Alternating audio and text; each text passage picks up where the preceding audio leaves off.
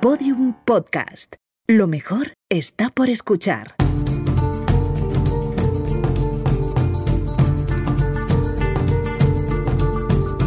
La gente está metida dentro como de una gigantesca telaraña que es la sociedad de consumo, que está montada en función de la acumulación. La gente ni siquiera es consciente de eso. Pero a ver, empecemos por el, empecemos por el principio.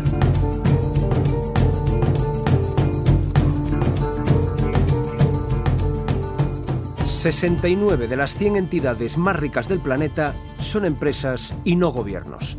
España se sitúa en el número 11 de la lista, justo por debajo de los grandes almacenes Walmart y por encima de la red eléctrica de China. Según datos aportados por Global Justice, menos del 10% de las compañías mundiales ingresan más del 80% de los beneficios globales. Derechos y libertades a merced de los mercados de valores. La mercantilización de cada aspecto de la realidad se ha ido fraguando lenta y silenciosamente, creando una atmósfera que lo cubre todo, un ruido blanco.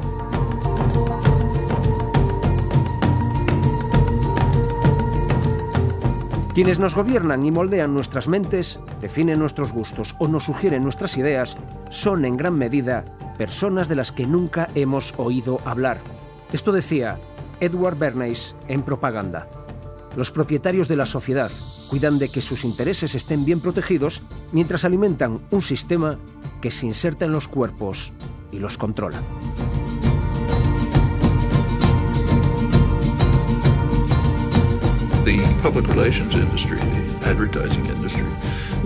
Se volvió claro hace años, porque no iba a ser tan fácil controlar a una población por la fuerza. Habían ganado demasiada libertad. Organizaciones de trabajo, parlamentos con partidos de trabajo en muchos países, las mujeres obteniendo el derecho a votar.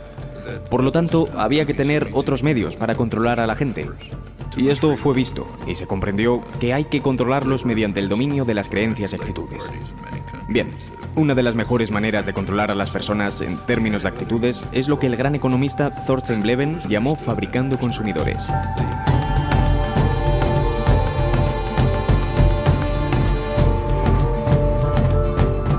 Soy Gonzo y esto es Ruido Blanco.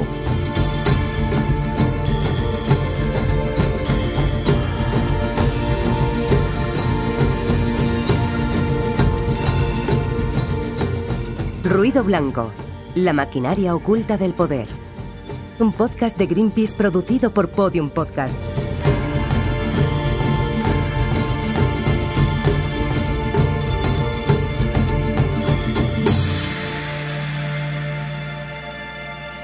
Episodio 6. Irresponsabilidad corporativa.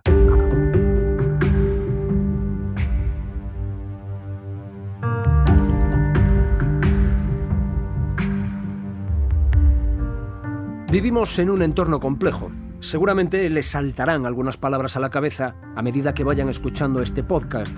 Capitalismo, globalización o responsabilidad corporativa. Intentaremos, pues, no saturar con información, tomar distancia y hacer un ejercicio reflexivo. Viajemos al espacio y observemos durante unos minutos el mundo en el que habitamos. ¿Por qué vivimos como vivimos?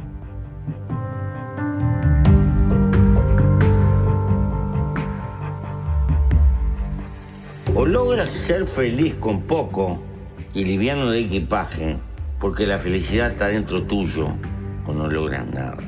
Esto no es una apología de la pobreza, esto es una apología de la sobriedad. Pero como hemos inventado una sociedad de consumo, consumista, y la economía tiene que crecer, porque si no crece es una tragedia, inventamos una montaña de consumo superfluo y hay que tirar y, y vivir comprando y tirando. Y lo que estamos gastando es tiempo de vida, porque cuando yo compro algo, o tú, no lo compras con plata, lo compras con el tiempo de vida que tuviste que gastar para tener esa plata, pero con esta diferencia. La única cosa que no se puede comprar es la vida. La vida se gasta. Y es miserable gastar la vida para perder libertad.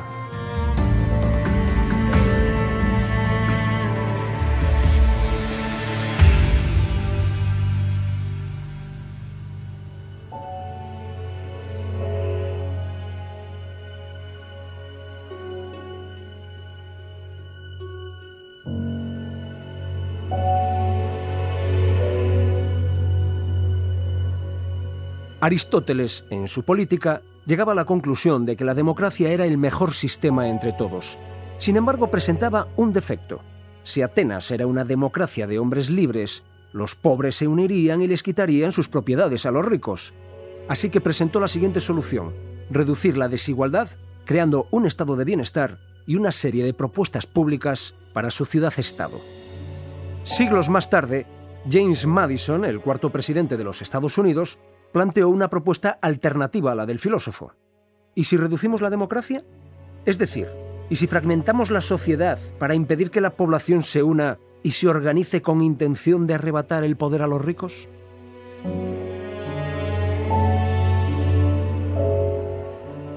Daniel Bernabé. ¿Qué tal? Buenos días. Dices la trampa de la diversidad. La trampa de la diversidad, efectivamente. Vale, entendemos que entonces la diversidad tiene una vertiente que se vende y que mola. Eh, tiene una vertiente en todo caso que el neoliberalismo ha aprovechado para sus propios intereses, es decir, el fraccionar lo más posible grupos enormes de personas que antes se entendían como sujetos políticos. Por lo tanto, es, eh, digamos, eh, algo que existe en sociedad, que a muchas personas nos puede parecer que es bueno, la diversidad es un, un hecho, pero por otro lado tiene un factor político nuevo que creo que poca gente está bueno pues atreviéndose digamos a indagar ahí no el, cómo la diversidad pues se, se, utiliza pues para fraccionar cada vez sujetos políticos más grandes. Y a su vez la sociedad ha acabado por comprar este concepto de diversidad. Cada vez tenemos una ansiedad más grande por afirmar nuestra identidad. Y como explicaba la escritora Cristina Morales en El País se abunda en la guerra con el otro, con lo diferente, desde sentidos comunes pero explícitamente reaccionarios. Proyectamos un individualismo extremo, moderno, conectado y con acceso a todo. Y lo hacemos en una sociedad que, aunque parezca mentira, cada vez es más homogénea. Si te fijas, hace años tú te ibas a un pueblo de Ponferrada y al lado otro de Galicia, e incluso las palabras que utilizaban eran muy diferentes para nombrar a pequeños objetos cotidianos. ¿no? Había una diversidad cultural muy grande. Ahora, si te fijas, eh, un habitante de Nueva York, de Madrid, de Londres, tal, tiene, las, tiene unos modos de vida muy parecidos. Ve lo mismo, lee lo mismo, eh, ve lo mismo en la televisión, en el cine. Eso ha hecho que nuestra diversidad como realmente pueblos y personas sea cada vez más pequeña. Con respuestas condicionadas como la de los perros de Pavlov, facilitamos a las empresas, gobiernos y demás esferas del poder su influencia en nosotros.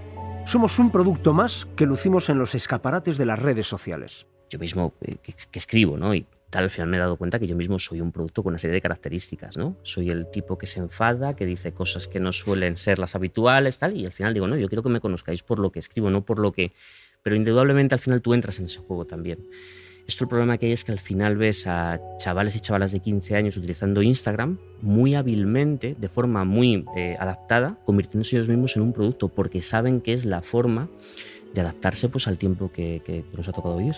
En ese escaparate, en ese reflejo constante de una vida que no es la realidad, vivía la modelo y actriz Alba Galocha. Con 23 años, Alba se encontraba en el momento más álgido de su carrera, en París, siendo imagen de una de las marcas más importantes e influyentes del mundo de la moda.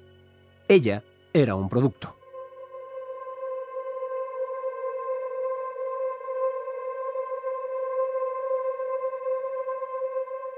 Cómo era la, la, vida de esa chica, imagen de marcas, eh, viviendo en la capital de la moda, ¿qué tenías que representar? Lo que quería la gente era, pues, por ejemplo, yo escribía un blog en Vogue y a mí lo que me gustaba era hablar de libros, viajes, restaurantes, que son como las tres cosas que, que más me gustan. Y la gente lo que quería era ver cómo yo iba vestida. Los otros buscaban en mí una cosa que yo no era. Alba se había convertido en una imagen aspiracional Parecía que si vestías su ropa y fingías ser como ella, conseguiría su estatus social, convertirte en otra persona, ser Alba Galocha. Pero esto no es nuevo. En la década de los años 20 y 30 del siglo pasado, las tabacaleras aprovecharon las ideas de liberación, poder y otros valores importantes para las mujeres para atraerlas hacia el mercado del tabaco. La estrategia que siguieron fue la de transformar la idea del fumar como un acto libidinoso en algo sociable, moderno, estiloso y femenino. Poco hemos cambiado desde entonces. Seguimos siendo un caramelo voluble y maleable para las grandes corporaciones. El otro día, por ejemplo, había un anuncio, como anuncio maravilloso, ¿eh? de, eh, que había una, una muchacha, ¿no? Unos 15 años, iba en, era mexicano, creo recordar, iba en una limusina. Entonces eh, yo creo que la llevaron a esas fiestas de, que hacen, ¿no? De los 15, 16 años en, esas sociedades y tal. Y, y entonces, eh, claro, ella se la veía muy incómoda con el traje aquel tan pomposo le había colocado su familia y de repente escapa por el techo de la limusina y escapa corriendo además, con sus zapatillas, ¿no? Entonces en el camino eh, se van uniendo otras mujeres, además van apareciendo diferentes eh, elementos de la vida cotidiana de las mujeres, pues eh, uno le, suelta unos piropos machistas, otro intenta que tal, entonces se van uniendo diferentes mujeres y al final hay una masa inacabable de mujeres que va hacia un puente y adivina por quién son detenidas. Por unos obreros de la construcción, no, no es ni siquiera la policía o el ejército quien las detiene, sino que están como haciendo unas obras y las, silban, las dicen cosas y al final ellas pasan por encima. Yo no creo que nada de lo que aparezca en este anuncio es casual. Ese enfrentamiento artificial entre las mujeres y la clase trabajadora como si las mujeres no trabajaran, como si las mujeres vivieran de ser mujeres, ¿no?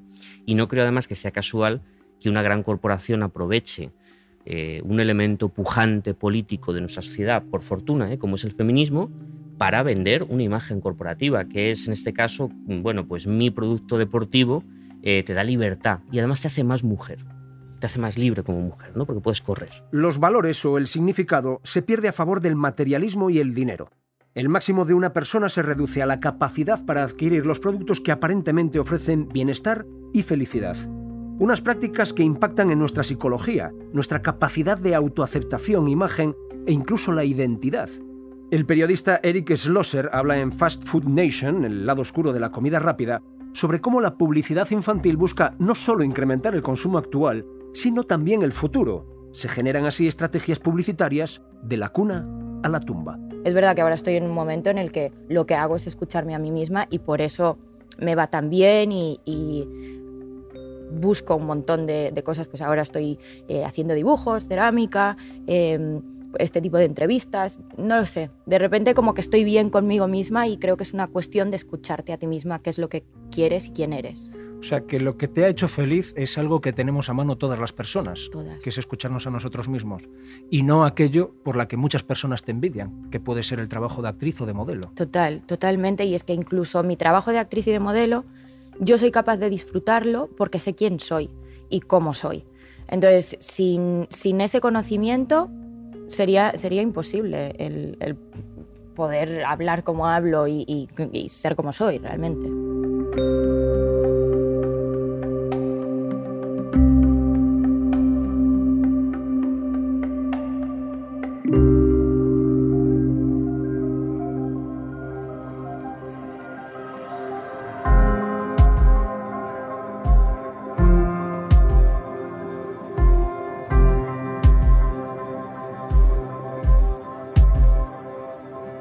Thomas Ferguson, politólogo y experto en financiación de campañas electorales, desarrolló lo que denomina la teoría de la inversión en política, donde insinúa que es la influencia de las grandes empresas y los inversores, no los votantes, la que decide el sistema político. Nada de esto nos sorprende, y menos en España, donde hemos vivido la crisis, los desahucios y las preferentes. Pero parece que siempre surge un movimiento, una estrategia o una línea de actuación nueva que nadie esperaba. Explícame cómo debemos analizar, por ejemplo, que yo y esta mañana entrando en Instagram he visto a tres eh, personas con bastantes seguidores, podríamos decir influencers, con éxito en sus carreras profesionales y las tres coincidían en un mensaje a las 9 de la mañana. Hay que ir a votar. Cada uno de una forma. ¿Cómo analizo esto? ¿Por qué a través de mis redes tres influencers me dicen que vaya a votar? Cuando uno de los derechos en este país es no votar. Vamos a pensar que, sea simplemente pues el esfuerzo individual de cada una de estas personas que siente que, bueno, que tiene que hacer un favor a esta sociedad y quiere llamar a los demás a votar. ¿no? En todo caso, ese llamamiento debería ser un llamamiento, yo creo, eh, mucho más eh, cívico y que trascienda el momento de lo electoral. Hacemos política los 365 días del año y no hace falta estar afiliado a un partido, ya me parece estupendo estarlo, ¿eh? Pero puede hacerse política de muchas formas, hay que hacerla cotidianamente, porque si no al final vamos a un tipo de sociedad en la que eh, parece que nuestra única actividad es votar y luego el resto del tiempo pues, ir a nuestra casa y estar callados o en todo caso hablar por las redes, ¿no? pero no actuar de otra forma. El problema es que cuando todos somos una suma inacabable de especificidades, no puede haber un nosotros. Y sin un nosotros no puede haber actividad política. Y cambio.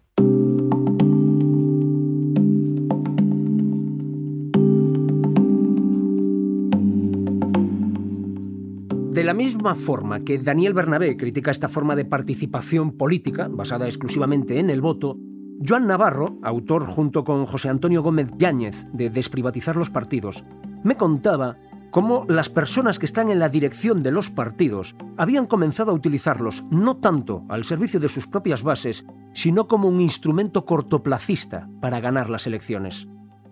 Entendemos a los partidos prototípicos como aquellos que representan a una determinada clase social o una ideología. De ahí que tengan la necesidad de mantener un fuerte vínculo con los electores. ¿Cómo? A través de sus líderes. Esa tensión entre mantener un vínculo fuerte con una determinada opción ideológica que cada vez está más fragmentada en la sociedad.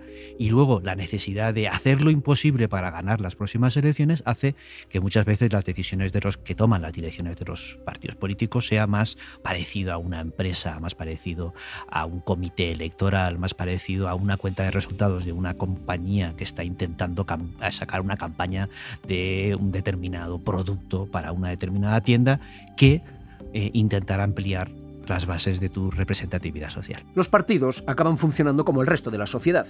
Si nosotros mostramos una imagen aspiracional de nuestro yo en las redes sociales, pero no un nosotros, como decía Bernabé, los partidos terminan por seleccionar al candidato que mejor funcione en el escaparate. Entonces tendríamos que haber puesto probablemente a la persona que mejor pudiera resolver los problemas que tiene ese ministerio y ponemos a la persona que va a caer mejor a la opinión pública esa instrumentalización a corto plazo, tiene mucho que ver con una cierta mercantilización de los partidos políticos y con una cierta mercantilización en términos electorales y en términos de opinión pública y de prestigio en los medios de comunicación.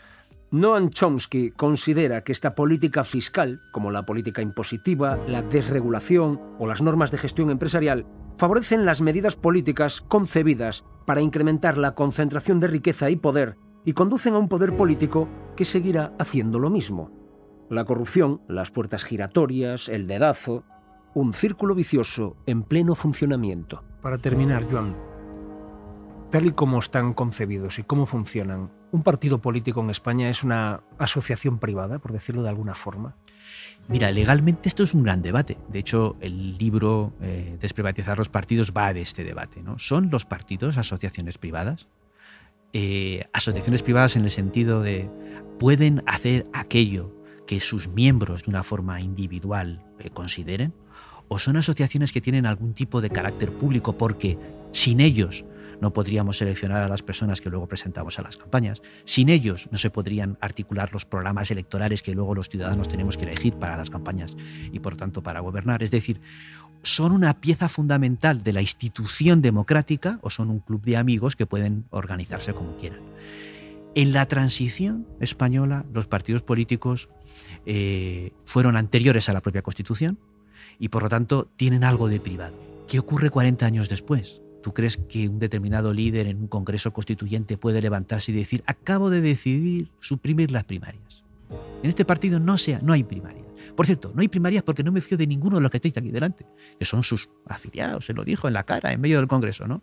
Claro, mm, si un partido juega con cartas marcadas diferente a otro partido que tiene otro tipo de organización completamente distinta, resulta que los partidos al final no tienen ningún estímulo para tener un funcionamiento interno democrático.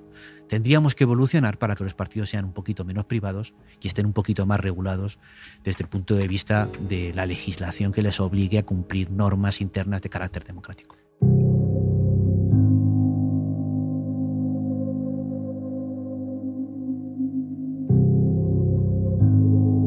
Todo el aparato del neoliberalismo está basado en una serie de cambios que hicieron las grandes corporaciones y grandes industrias familiares dedicadas a productos químicos o armamentísticos, que se dieron cuenta de que las ideas tienen consecuencias.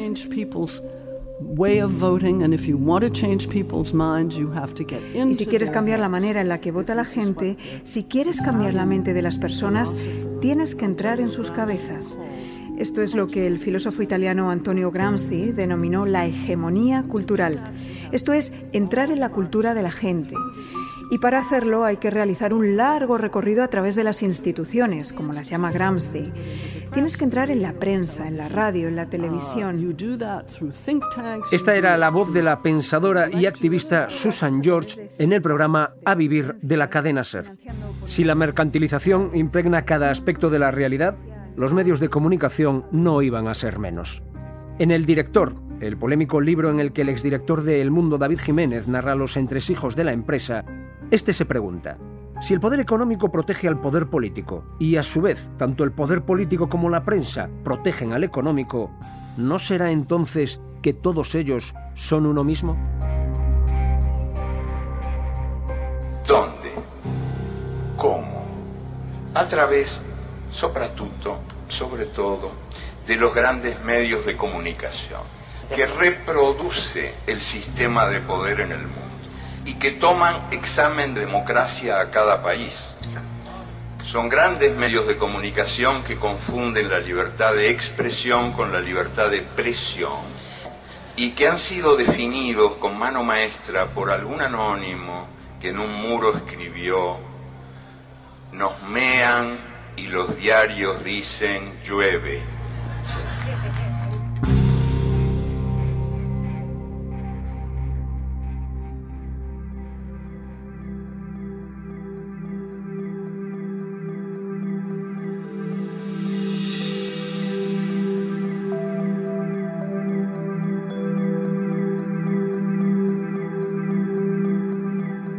Muchos los medios que en España han decidido evitar depender única y exclusivamente de la publicidad.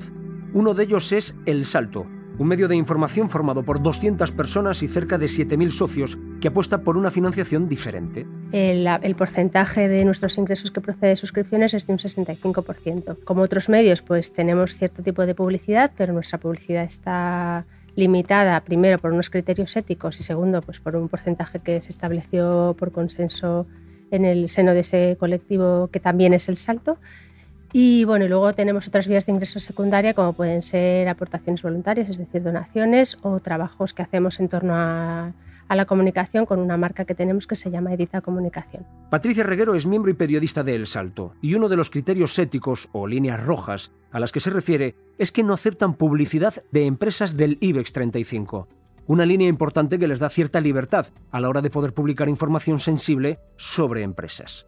No solo eso, sino que el porcentaje máximo de publicidad que puede entrar a financiar el salto se estableció en un 20%, aunque en la actualidad no llega siquiera al 10%. Creo que hay que ser conscientes y yo no quiero vender ninguna moto, sino dar a conocer pues, la realidad de un medio que trabaja de una forma diferente que puede publicar con libertad ciertas, ciertas informaciones, pero por supuesto también tenemos nuestras limitaciones. Para mí una limitación muy importante, que no sé si compartiría, compartirían todos mis, compañeros, es nuestra propia precariedad y nuestras condiciones materiales de, trabajo, digamos, nuestro cansancio y el hecho de que no solo estamos eh, gestionando nuestro puesto, ¿no? cada uno en su, en su silla, su puesto de redacción, de administración o de contabilidad, sino que, bueno, pues que el gestionar una cooperativa pues tiene una serie de trabajos que tenemos que asumir también entre todos.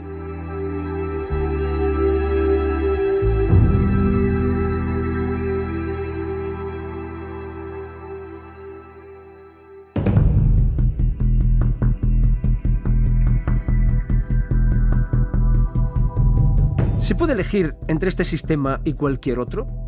Vivimos en un modelo económico que, para que la rueda no se detenga, busca nuevas formas de reproducción y blinda las ya existentes. ¿Es posible tener una globalización un poco más justa? Nos encaminamos con los ojos bien abiertos a un mundo acotado y presionado cada vez más por las grandes empresas. Tom Kuhartz, activista de Ecologistas en Acción, muy buenas. Muy buenas. Eh, te vamos a pedir que nos ilustres en, en este espacio, que nos ayudes a empezar a entender qué es la responsabilidad social corporativa. ¿Qué intenta englobar este concepto? Básicamente intenta desviar la atención de los crímenes de las grandes corporaciones en el mundo, porque sin violar los derechos humanos las grandes empresas no serían los que son hoy en día. El IBEX 35 no tendría tanta acumulación de beneficios y básicamente el mundo de hoy sería un mundo absolutamente diferente al que conocemos y la responsabilidad social corporativa no existe porque las corporaciones para que existan no pueden tener responsabilidad ni con el medio ambiente ni con las personas, sino intentan acumular el máximo de beneficio en el menor tiempo posible. Y para eso tienen que destruir el planeta y básicamente desde hace décadas atrás han declarado la guerra contra las personas. La globalización nos afecta a todos. El actual régimen mundial de comercio e inversión impone altos costes sociales y ambientales a las personas y al planeta.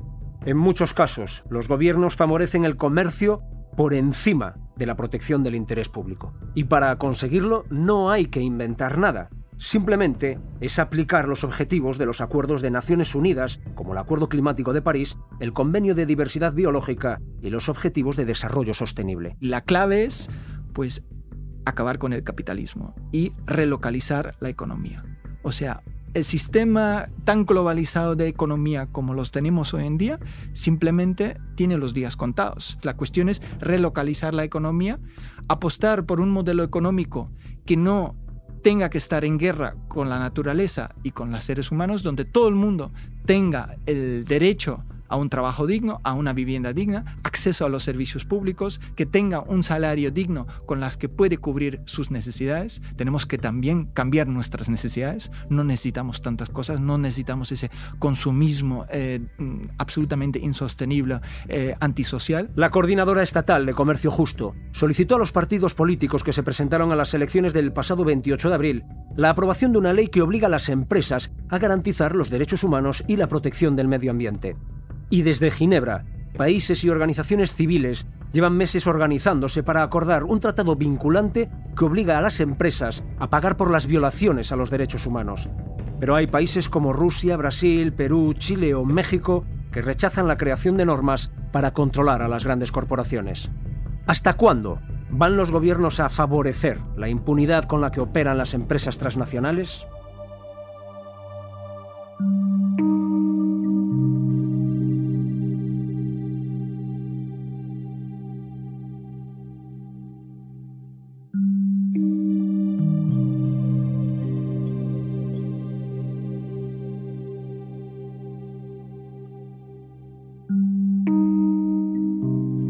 Hoy por hoy rige esta suerte de ideología de la impotencia nacida del miedo. No se puede. Y yo pienso que ese miedo al cambio es un miedo muy, pero muy dañino y que es uno de los miedos más poderosos, más importantes en esta suerte de maquinaria mundial del crimen, porque es un miedo que mata la esperanza. O sea, opera contra la voluntad democrática del cambio.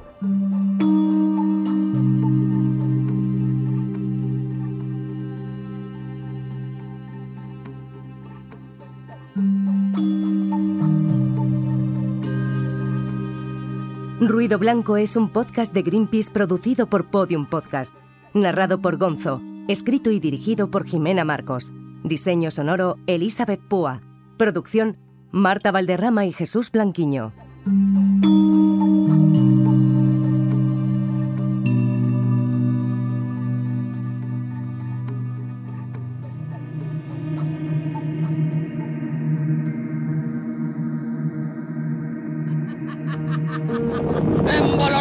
Y bujías, soy el misterio de la economía.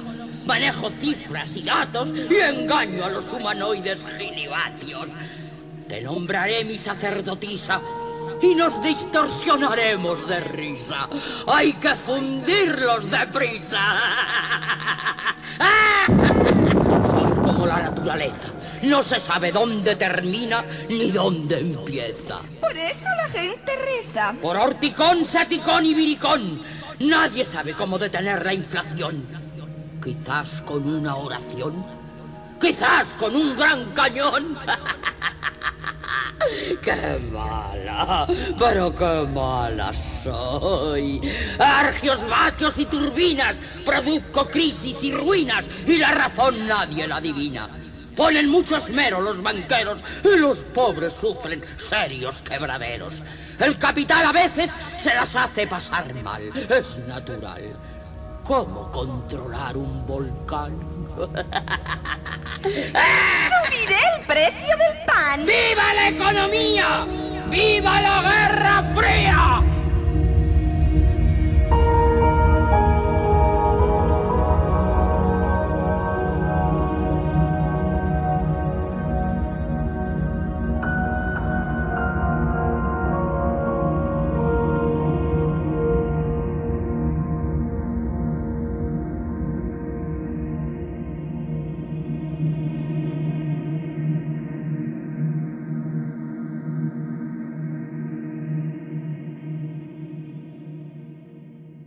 Todos los episodios y contenidos adicionales en podiumpodcast.com y en nuestra aplicación para iOS y Android.